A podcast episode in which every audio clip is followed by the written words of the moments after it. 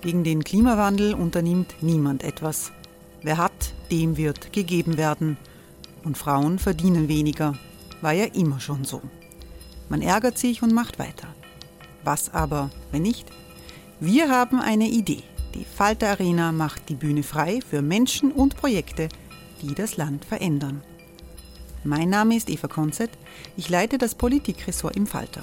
Und am Sonntag, den 26. Mai, veranstalten wir im Wiener Stadtsaal die nächste Falter Arena. Mit dabei unter anderem der ehemalige Politiker und Neosänger Matthias Strolz, Theresa Imre von Markter, Sonja Jöchtel von Love Politics oder Kari Ochsner von Ochsner Wärmepumpen. Machen statt jammern. Wir schauen uns an, wie das funktionieren kann. Kommen auch Sie vorbei. Alle Informationen und Tickets finden Sie unter falter.at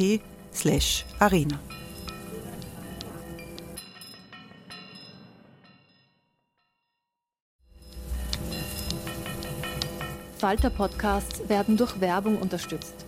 Das hilft bei der Finanzierung unseres journalistischen Angebots.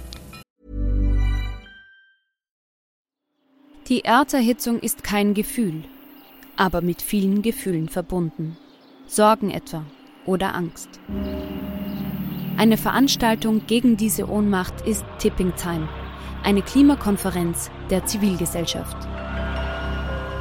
Von 9.5. bis 11.5. findet Tipping Time in Kooperation von Globe Art, Solektiv und Tangente St. Pölten statt und lädt ein zu Diskurs, Diskussionen und Workshops mit namhaften Vortragenden wie Nikolai Schulz und Friederike Otto. Weitere Informationen finden Sie auf www.tangentesanktpölten.at.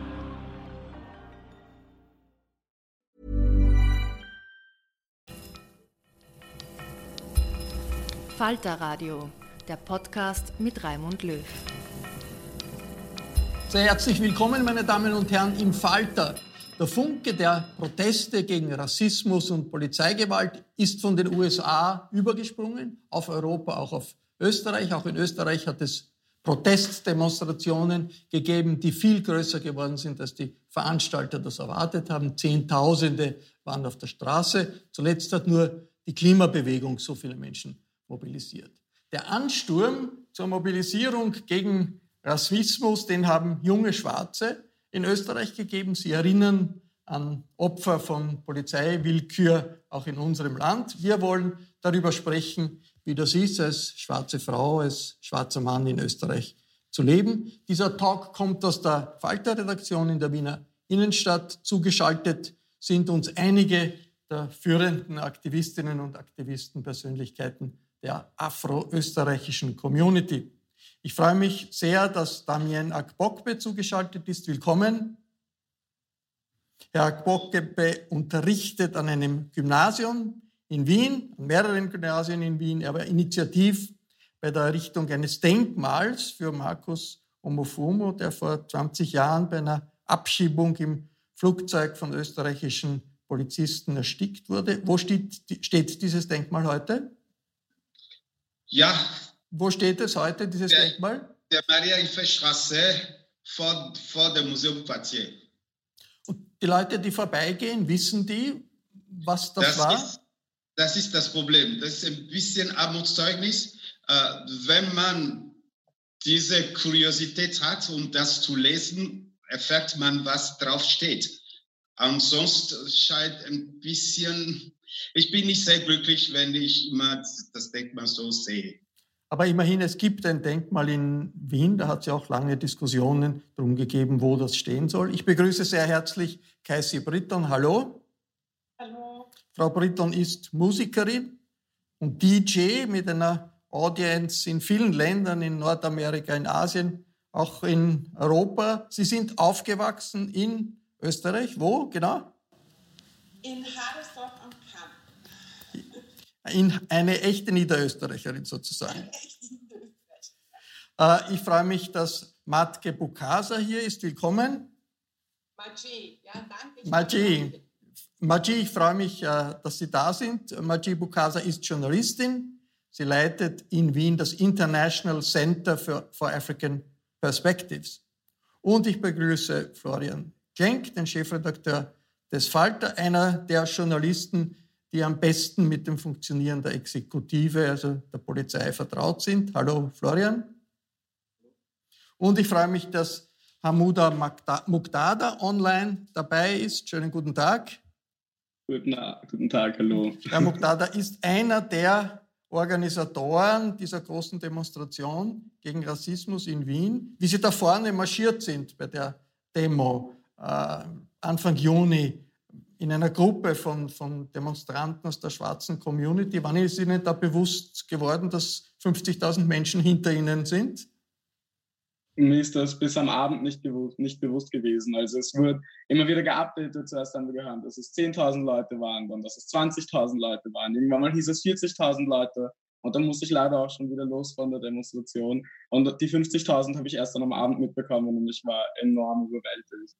Sie haben gesagt, das ist ein Tag, auf den wir gewartet haben. Was haben Sie da gemeint?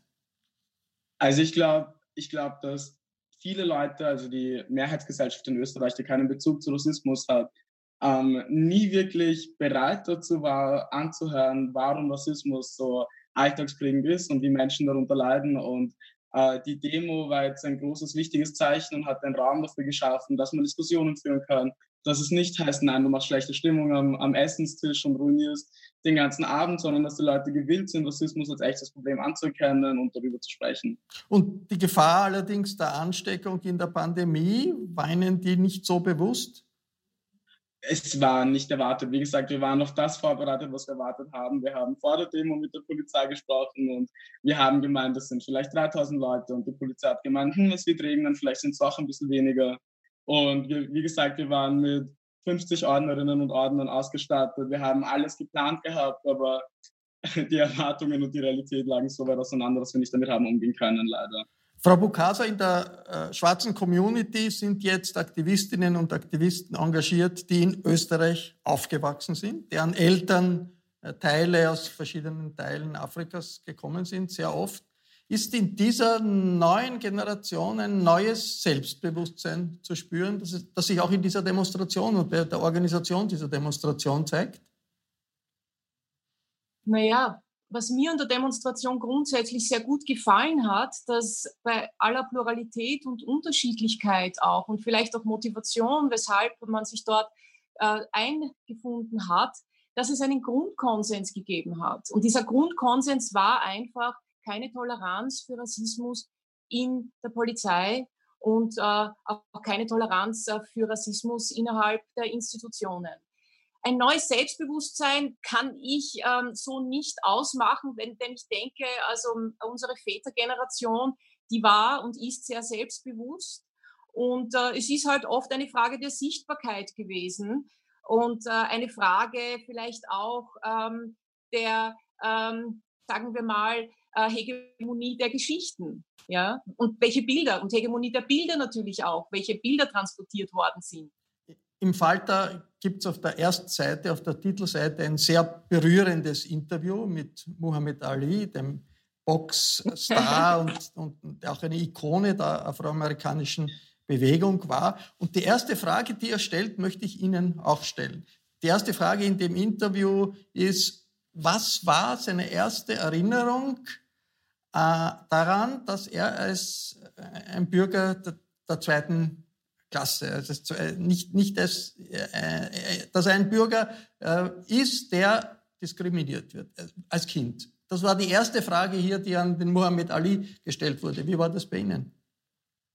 Ja, äh, danke für so eine große Frage. Äh, wobei ich sagen möchte natürlich, ich äh, möchte so einer Ikone da äh, auch irgendwie möchte sie ehren. Ich muss allerdings auch sagen, ich bin nicht unbedingt geeignet, so eine Frage vielleicht auch ähm, so zu beantworten, wie es erwartet wird. Ähm, ich äh, habe im Grunde ein rachsüchtiges Wesen und wenn es mir passiert ist, dass man mich in irgendeiner Form rassistisch oder diskriminierend verletzen wollte, dann habe ich mich immer bemüht, das doppelt und dreifach heimzubezahlen.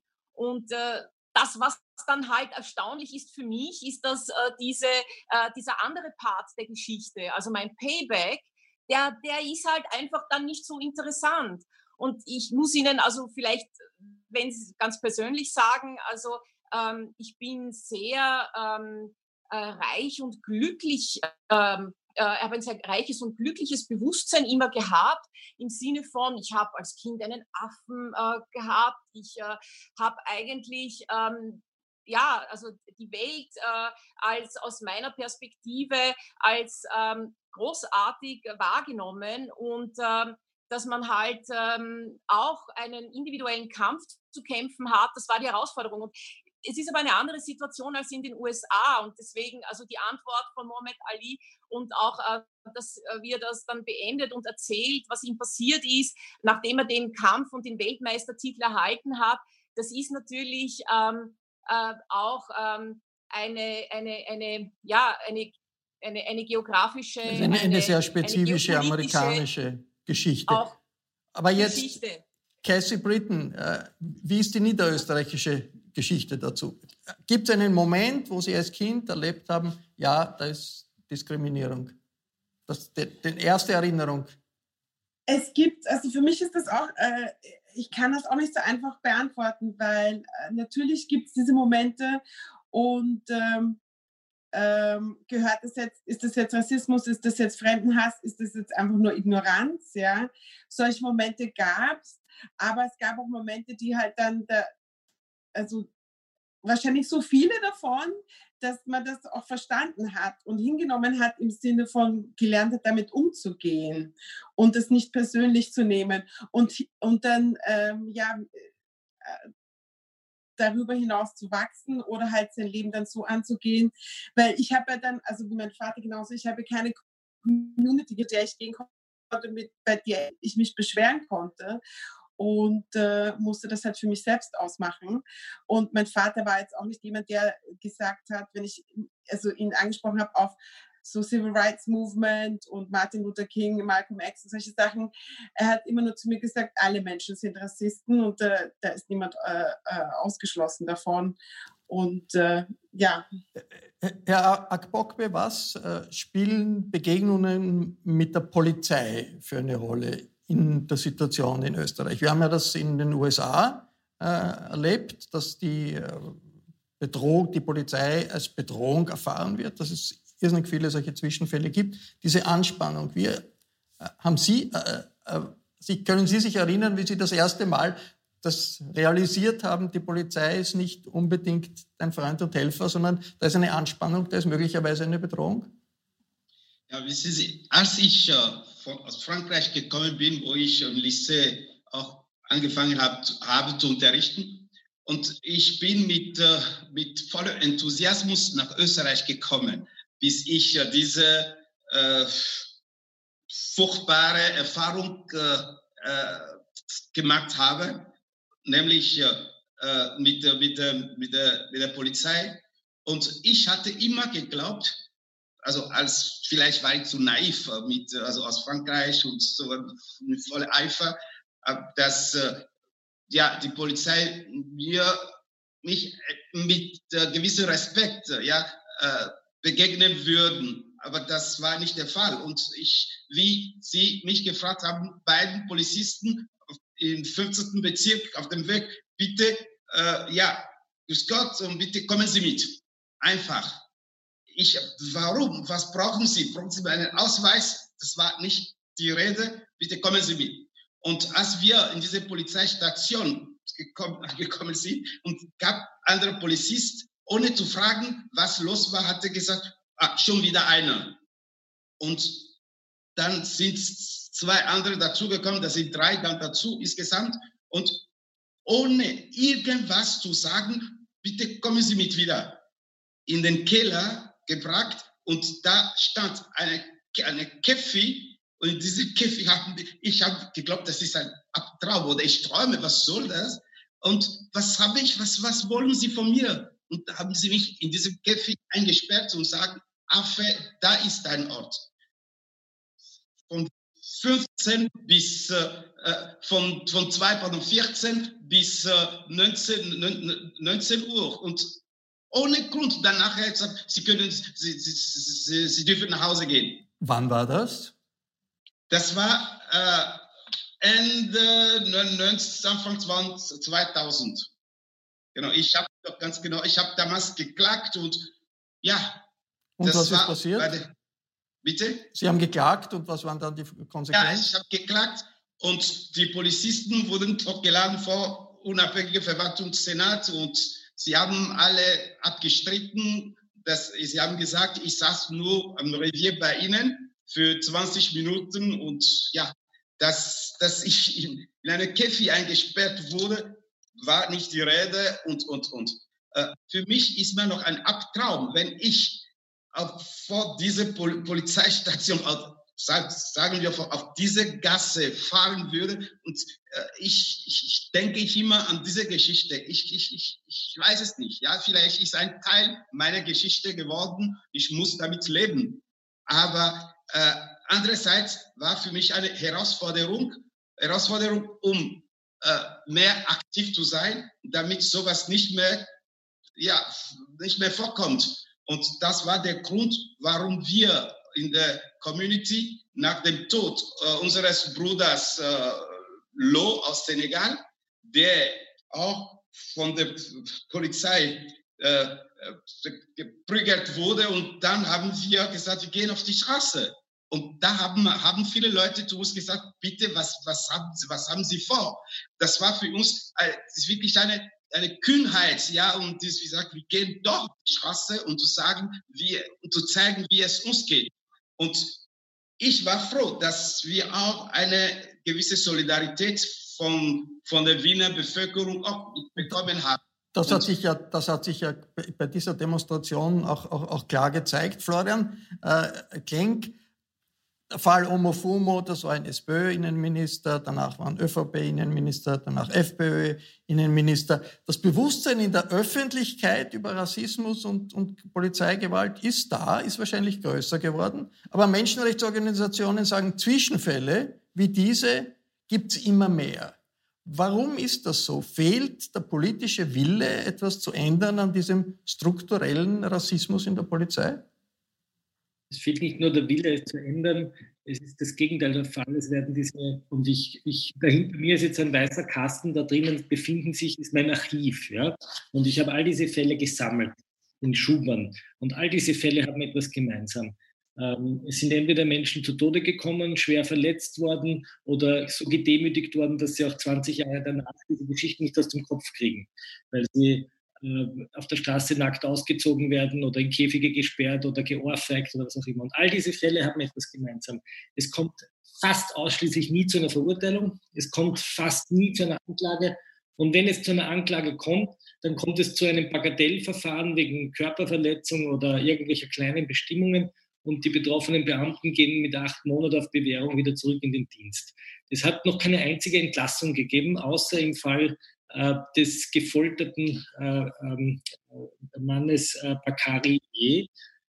Da allerdings haben die äh, Polizisten, es waren vier Wegerbeamte, nicht nur diesen Mann gefoltert, sie haben ihn auch noch verleumdet und sie haben ihm unterstellt, dass er Widerstand gegen die Staatsgewalt geleistet hat. Und es war einem äh, Polizisten zu verdanken, einer Antikorruptionseinheit, der durch Telefonrücküberwachung diese Geschichte dekonstruieren konnte, weil er nachweisen konnte, dass das, was die Polizisten sagen, nicht stimmt.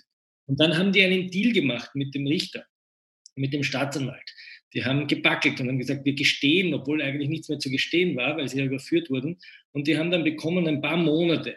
Und die, das Ergebnis war, dass einer der Polizisten äh, befördert wurde in die Sicherheitsakademie, drei andere wurden in die Frühpension geschickt und erst durch den Verwaltungsgerichtshof wurde entschieden, dass sie entlassen werden. Und dieser Fall ähm, hat auch nicht dazu geführt, dass die Innenministerin sich entschuldigt hat, weil sie hat gesagt, bei dem Drogendealer entschuldige ich mich nicht. Und äh, es wurde ein Film angefertigt zu Schulungszwecken und den hat der Innenminister Kickel neulich abgesetzt, weil er gesagt hat, das ist ein Quatsch, dieser Film. Und diese Fälle ziehen sich seit 20 Jahren durch das Land und sie führen zu keiner Reaktion, sie führen zu keinen Gesetzesänderungen. Es ist ganz, ganz wenig Fortschritt zu verzeichnen und das ist ein strukturelles Problem. Und das zweite Problem, das wir haben, dass vor allem die Massenmedien, und hier nenne ich ganz dezidiert die Kronenzeitung, ähm, immer auf der Seite der Polizisten war, äh, immer die Opfer verhöhnt hat äh, die damalige Menschenrechtssprecherin äh, Theresia Stolzic, der Stabel, der heuer seinen 100. Geburtstag gefeiert, geschrieben, man möge auch ihren Mund verkleben, nachdem sie im Fall Omofuma ähm, sich äh, äh, protestiert hat gegen die Vorgangsweise. Und die Innenminister allesamt, egal welche Partei sie hatten, waren immer auf der Seite der ÖVP, auf der Seite der Polizei und haben immer auch uns Journalisten signalisiert, dass diese Arbeit nicht erwünscht ist. Und das ist das strukturelle Problem in Österreich. Die Polizei hat nur Glück derzeit, dass nichts passiert. Äh, es kann jederzeit wieder was passieren. Es und, ist, äh, es ist etwas. Kräfte, vielleicht darf ich den Schluss zu sagen, die Kräfte, die reformorientiert sind, die das ändern wollen, die werden innerhalb der eigenen Reihen immer noch. Selling a little or a lot?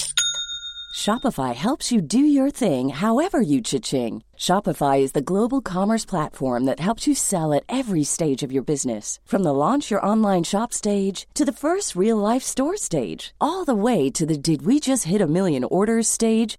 Shopify is there to help you grow. Shopify helps you turn browsers into buyers with the internet's best converting checkout. 36% better on average compared to other leading commerce platforms because businesses that grow grow with Shopify. Get a $1 per month trial period at shopify.com/work. shopify.com/work.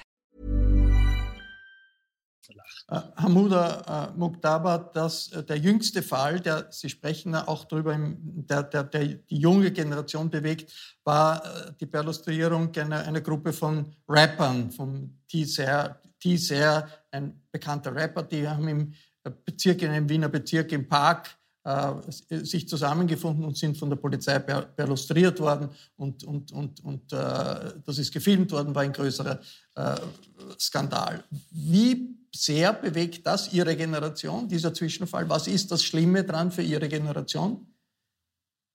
Also, ich habe ehrlicherweise, mir verschlägt die Sprache, ich weiß nicht, was ich sagen soll nach all dem, was ich gerade gehört habe. Es ist es ist, es ist ehrlicherweise einfach nur grenzlos schlimm, dass wir heute, also als der, das, was der Markus Mofum erzählt, dass das passiert ist, Entschuldigung, ich meine, der Damien Bogba, da war ich noch nicht mal auf der Welt und dass ich heute und ähm, die Leute aus meiner Generation heute immer noch für das Gleiche einstehen müssen, ist an sich schon enorm schlimm. Und ich glaube, der Fall vom Teaser war, war, war, war, war so besonders. Erstens, weil er uns vor Augen geführt hat, was passiert ist, weil er gefilmt worden ist. Normalerweise werden viele Dinge einfach nicht gefilmt und nicht dokumentiert. Und ich glaube, im Nachhinein war es die Nummer zwei, dass er sich aktiv dagegen gewehrt hat. Er hat das vor Gericht gebracht und auch dadurch, dass er eine bekanntere Person in Wien ist, äh, man das hat alles mitverfolgen können und dadurch, ähm, und dadurch, ich glaube, ein bisschen mehr die, das Selbstbewusstsein dazu gekommen ist oder die, oder das eigene Zusprechen, dass man dazu in der Lage ist, sich gegen Dinge zu wehren, dass man äh, Dinge auch rechtlich angehen kann und und und und. Und deshalb glaube ich, dass der Fall vom Teaser so markant war. Frau Bukasa, jetzt unabhängig von der Polizei, wir haben viel über die Polizei gesprochen. Wo sagen Sie, ist der Bereich in Österreich, wo es am allerwichtigsten wäre, im Alltag den Rassismus zu überwinden? Naja, wie meine Vorsprecher jetzt schon gesagt haben, äh, Rassismus ist ein strukturelles Problem. Rassismus ist ein globales Phänomen einmal. Das ist mal wichtig zu verstehen. Das heißt, man, man weiß auf der ganzen Welt, egal ob in einem kleinen Dorf oder in einer Großstadt, um die rassistischen Farbcodes und die Farbspiele Bescheid und auch dann die Möglichkeiten, den, mit den damit einhergehenden Behandlungsmöglichkeiten, bis hin zu dem, was wir jetzt in den USA gesehen haben. Ja? Und ähm, was, äh, wenn man sagt, gut, äh, was hat Österreich damit zu tun vielleicht? Ja, das, was man ja auch oft hört, Österreich hatte keine Kolonien. Ähm, ist es natürlich so nicht äh, äh, davon abzukoppeln. Österreich hat auch ähm, eine rassistische ähm, Geschichte, ja, allein mit dem Antisemitismus, äh, wo auch äh, Rassentheorie äh, ähm, äh, natürlich ausschlaggebend gewesen ist, um das System äh, zu, und, äh, zu befeuern und dergleichen.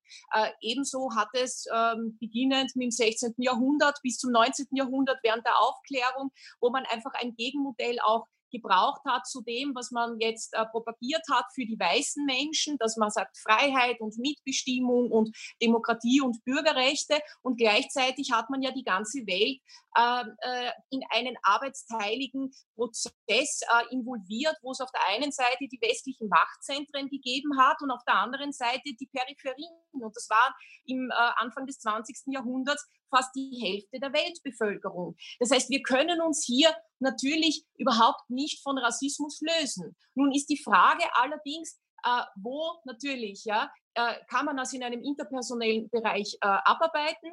Ähm, wo ich glaube, im, im, im, im, äh, äh, im strukturellen Bereich ist es am schwersten, weil da muss man wirklich in die Communities hineingehen. Das beginnt einfach auch bei Dingen wie zum Beispiel ähm, den Hilfsorganisationen, ähm, äh, was für Bilder da transportiert werden immerwährend. Äh, Kultur beispielsweise. Ich möchte erinnern, jüngst an den Welcome to Sodom. Da gab es ja auch viel ähm, Aktivität seitens der afrikanischen Communities, um die Bilder und die äh, Messages, die in diesem Film transportiert wurden, zu relativieren. Das, ich, äh, das ist ja jetzt eine globale Bewegung. Und das ist ja äh, das Interessante dran. Das ist eine, eine Bewegung, die wirklich grenzüberschreitend äh, ist. In Amerika begonnen hat, Europa erfasst hat. Äh, Casey Britton, aus Ihrer Erfahrung in Europa, in Nordamerika, auch in Asien, gibt es einen Punkt, wo Sie sagen, das ist der wichtigste, das ist das Wichtigste, um diesen Rassismus zu überwinden. Das ist das Wichtigste, um zu einem solidarischen Verhältnis zwischen den Volksgruppen zu kommen, aus Ihrer Erfahrung. Auch durchaus im Alltag. Ich versuche das, also ich muss, also ich, es ist so schwierig gerade, weil ich habe so viele Diskussionen gehabt mit Leuten und bin dann auch schon Rassist selbst beschimpft worden und auch äh, rechtsradikal, weil ähm, es, also ich würde sagen, dass Amerika und England die am wenigsten rassistischen Länder auf der Erde sind, dadurch, dass die, die Mischung an Menschen schon am längsten miteinander lebt und dieses strukturelle Problem dass, dass es da lange gibt und dass halt durch die Politik oder was ich durch die schlechten Gesetze für die Leute etc. etc. halt immer sich verschlimmert hat und dann zu vielleicht jetzt zu diesem neuen Rassismus führt, ja. Und ich würde sogar sagen, in Österreich, Österreich ist ein, für mich wahrscheinlich, wenn ich jetzt so von außen drauf schaue, rassistischer als jetzt England und, äh, und äh, Amerika. Warum? Woran machen Sie das fest? Wenn ich jetzt also äh, diese ähm, also diese Polizeischwierigkeiten, die ich da erfahre mit dem Käfig etc., also sowas, also man wird sich vielleicht, ein Weißer wird vielleicht einen schwarzen Mann rassistisch beschimpfen oder die mögen einander nicht oder so, aber äh, das ist das, genau, was ist jetzt Rassismus? Wie sehr, wie sehr darf man sich da jetzt beschimpfen? Was, was ist okay? Ab wann ist es Rassismus? Also ich glaube, dass es da, also diese, dieser Fremdenhass in Österreich ein ganz anderer ist als jetzt das in den USA und in, in, in, in England, wo ein so ein jahrzehntelanger Frust einander gegenüber äh, äh, entstanden ist aus, aus, aus Resultat dieser schlechten Gesetzgebung. Herr Akbokbe, Sie sind Lehrer an einem Elite-Gymnasium. Äh, Sie reden mit den Schülerinnen und den Schülern, den Lehrerkollegen. Hat sich da etwas nicht verändert in den letzten Jahren? Weil doch das Bewusstsein gestiegen ist in der Gesellschaft. Äh, ich, zuerst möchte ich ein bisschen so eingehen, was die, die Kollegin vorher gesagt hat. Äh, ich, ich, könnte, ich würde gerne bestätigen, meine eigene Erfahrung in Amerika oder in England oder in Frankreich ist das natürlich auch dasselbe. Das heißt, man hat nicht das Gefühl, äh, des nicht willkommens oder, des, oder als, be, als bedrohendes Menschen da. Nein, äh, das, das, das Wohlwollensgefühl bekommt man automatisch. Ja, das bedeutet nicht, dass Rassismus nicht in diesem Amerika oder in England oder Frankreich nicht herrscht, aber das, äh, man fühlt sich eigentlich wohler, ja, im Vergleich zu Österreich, wo man immer wieder äh, sich fragt, oh, wer bin ich, ja, und man, das ist, das Leben ist so wie ein, ist ein Stressfaktor geworden und, ständig zu behaupten, behaupten, ich bin nicht der, der du glaubst. Und das allein wie man angeschaut wird, der Blick allein ist es äh, äh, befragt. Also diese sagt, die Akzeptanz ist nicht da und ich muss beweisen, ich muss gleich beweisen, dass ich wirklich doch äh, anständiger Mensch bin und und und. Das ist das. Aber zurück zu Ihrer Frage. Äh, äh ich Veränderungen. Es ist, ja keine statische Gesellschaft, es ist ja eine dynamische Gesellschaft. Auch im Punkt Rassismus hat sich doch einiges geändert. Ja, also ich, ich, ich, ich glaube, die, die, die Aufnahme bei den Schülern, bei den Kollegen, das ist, das ist anders als äh, in, der, in der Gesellschaft, der Straße irgendwie. Aber trotzdem bekommt man das Gefühl, dass es für, dass, äh, für die Kolleginnen und Kolleginnen auch anstrengend ist, über Rassismus zu reden, zu thematisieren. Man hat äh, am Anfang so eine Art Mitgefühl und auf, auf einmal, und nein, nicht wieder, das ist ein Thema, man, das man nicht äh, berühren soll und so weiter. Und das ist das Problem. Das, wobei bei den Schülern funktioniert tadellos. Ja? Es gibt hin und wieder aus eigener Erfahrung, wo manchen Eltern sich beschweren und ja, warum hat der, der Professor Pogbe das in Ethik oder in Französisch das thematisiert und, und, und. Und es gibt diese Übersensibilität, auch wenn es darum geht, so die, äh, eine Analyse von bestimmten Aussagen von manchen FPÖler zum Beispiel. Und das glaubt man, ja, man geht, es ist eine parteipolitische äh, äh, Unterricht. Und das ja. ist, äh, Florian, äh, Florian Klenk, äh, in Österreich gibt es inzwischen da, glücklicherweise einen, ein Credo, Antisemitismus ist nicht akzeptabel in der Öffentlichkeit.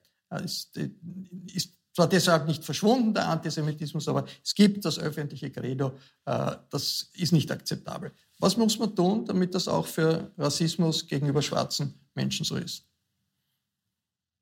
Mit der verschiedenen Ebenen differenzieren. Also ganz sozusagen auf einer Skala dort in der in der Ebene der, der, der, der Kriminalität äh, mich befinde. Also wo wir darüber reden, dass Menschen getötet werden, verletzt werden, misshandelt werden, dann muss es aufhören, indem man diese, diese Taten bestraft. Das passiert aber nicht. Und zwar nicht bestraft mit irgendeiner, äh, mit einem Strafzettel und einem Du-Du-Du, sondern mit einer ordentlichen Strafe. Ähm, das passiert nicht und auch mit einer Entlassung aus, aus dem Dienst.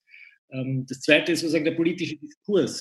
Also wenn in, in, in der politischen Auseinandersetzung Rassismus passiert, wir erinnern uns an die Attacken, jetzt äh, reden wir nicht über Rassismus gegenüber ähm, Menschen mit afrikanischen Wurzeln, sondern reden wir über den Rassismus gegenüber der Justizministerin Sadic, wo man sagt, äh, äh, da wo du herkommst oder solche Formulierungen. Oder auch, wenn wir uns erinnern an die FPÖ-Postings, gegen die äh, Bezirksvorsteherin, die stellvertretende Miriam Gosso, die ähm, auf ganz übelste Weise auf Facebook von Politikern, nämlich von FPÖ-Politikern, beleidigt wurde. Ich will es nicht hier wiederholen.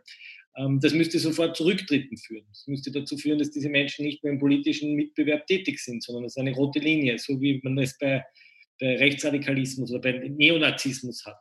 Und dann gibt es sozusagen die Ebene äh, des Zwischenmenschlichen abseits der Kriminalität, abseits der Behörden, wo man lernt, dass man eben nicht äh, äh, Worte verwendet, die vielleicht noch vor zwei Generationen üblich waren. Ähm, und dass man das auch nicht sagt, ich sage es aber trotzdem, weil ich meine es eh nicht so. Ähm, dass, da beginnen sich die Dinge langsam zu verbessern. Ähm, ich bin mir nicht sicher, ob es sozusagen jetzt nicht auch wieder ein bisschen einen Backlash gibt. Ähm, und wir wieder sozusagen ein bisschen eine, eine Verschlechterung der Situation erleben. Es ist eine globale Bewegung. Es ist gut, dass Österreich Teil dieser globalen Bewegung ist, ausgelöst durch die Tragödie in den USA. Das war der Falter-Talk über Rassismus und Antirassismus in Österreich und in Europa und in Amerika nach dem gewaltsamen Tod von George Floyd in den USA. Ich bedanke mich sehr herzlich bei allen, die mitgemacht haben in dieser Sendung. Was äh, los ist in der Antirassismusbewegung in Österreich. Das lesen Sie jede Woche im Falter. Daher hier der Hinweis, ein Falter-Abo ist eine gute Entscheidung. Ein Abo können Sie auch im Internet bestellen. Das geht über die Internetadresse abo.falter.at. Ich verabschiede mich bis zur nächsten Folge.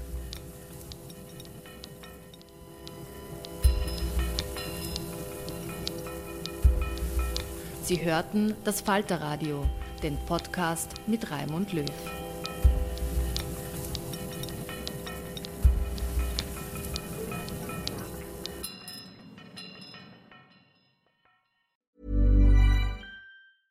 A lot can happen in the next three years. Like a chatbot may be your new best friend. But what won't change? Needing health insurance. United Healthcare Tri Term Medical Plans are available for these changing times Underwritten by Golden Rule Insurance Company, they offer budget friendly, flexible coverage for people who are in between jobs or missed open enrollment. The plans last nearly three years in some states, with access to a nationwide network of doctors and hospitals. So, for whatever tomorrow brings, United Healthcare Tri Term Medical Plans may be for you. Learn more at uh1.com. Planning for your next trip?